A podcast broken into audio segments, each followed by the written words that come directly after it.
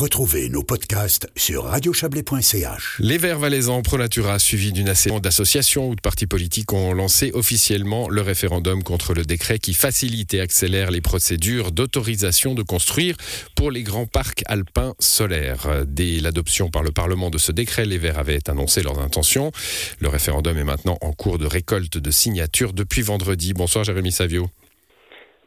Vous êtes chargé d'affaires cantonales de ProNatura. L'annonce du référendum, je le disais, a été faite hein, dès la fin du débat au, Grand Conseil. C'était il, y a dix jours ou, deux semaines.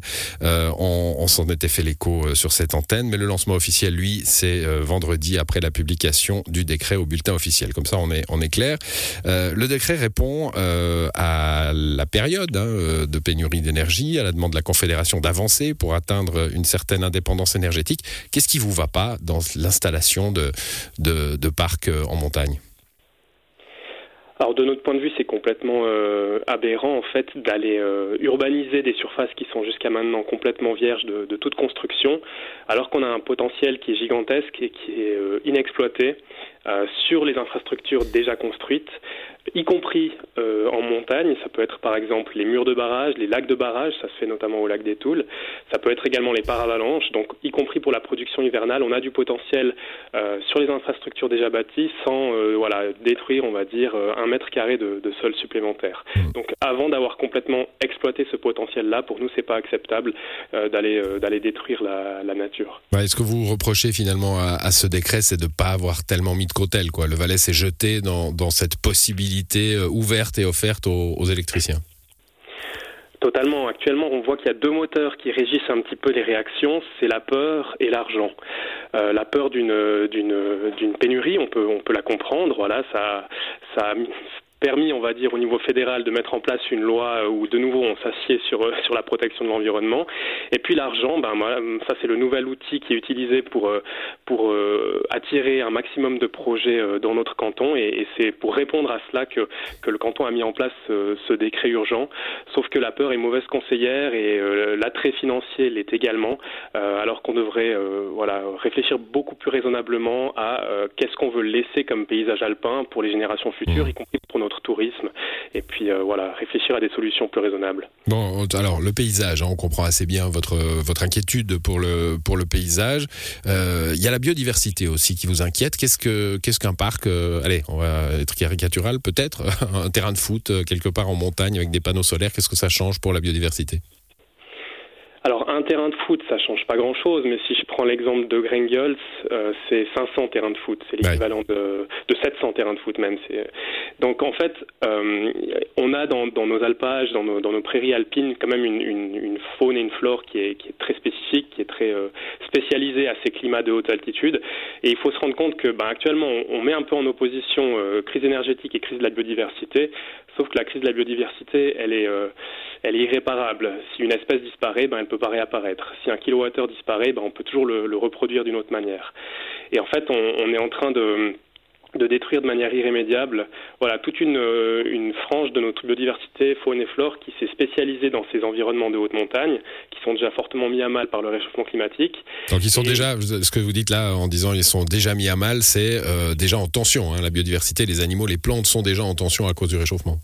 Totalement, à cause notamment du réchauffement, mais pas que. Et, l'urbanisation euh, est aussi une cause assez, euh, assez euh, dramatique parce qu'on est dans un pays les plus urbanisés d'Europe. On a un, taux d'urbanisation qui, qui, augmente en Valais plus que dans les autres cantons.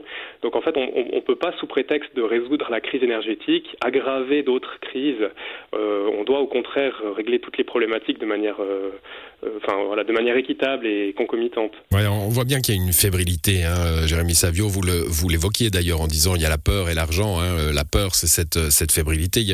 On parlait il y a quelques, il y a quelques jours avec euh, Benjamin Roduit qui préside un comité d'initiative pour qu'on accélère hein, sur le plan suisse ces, procédures et qu'on les rende faciles.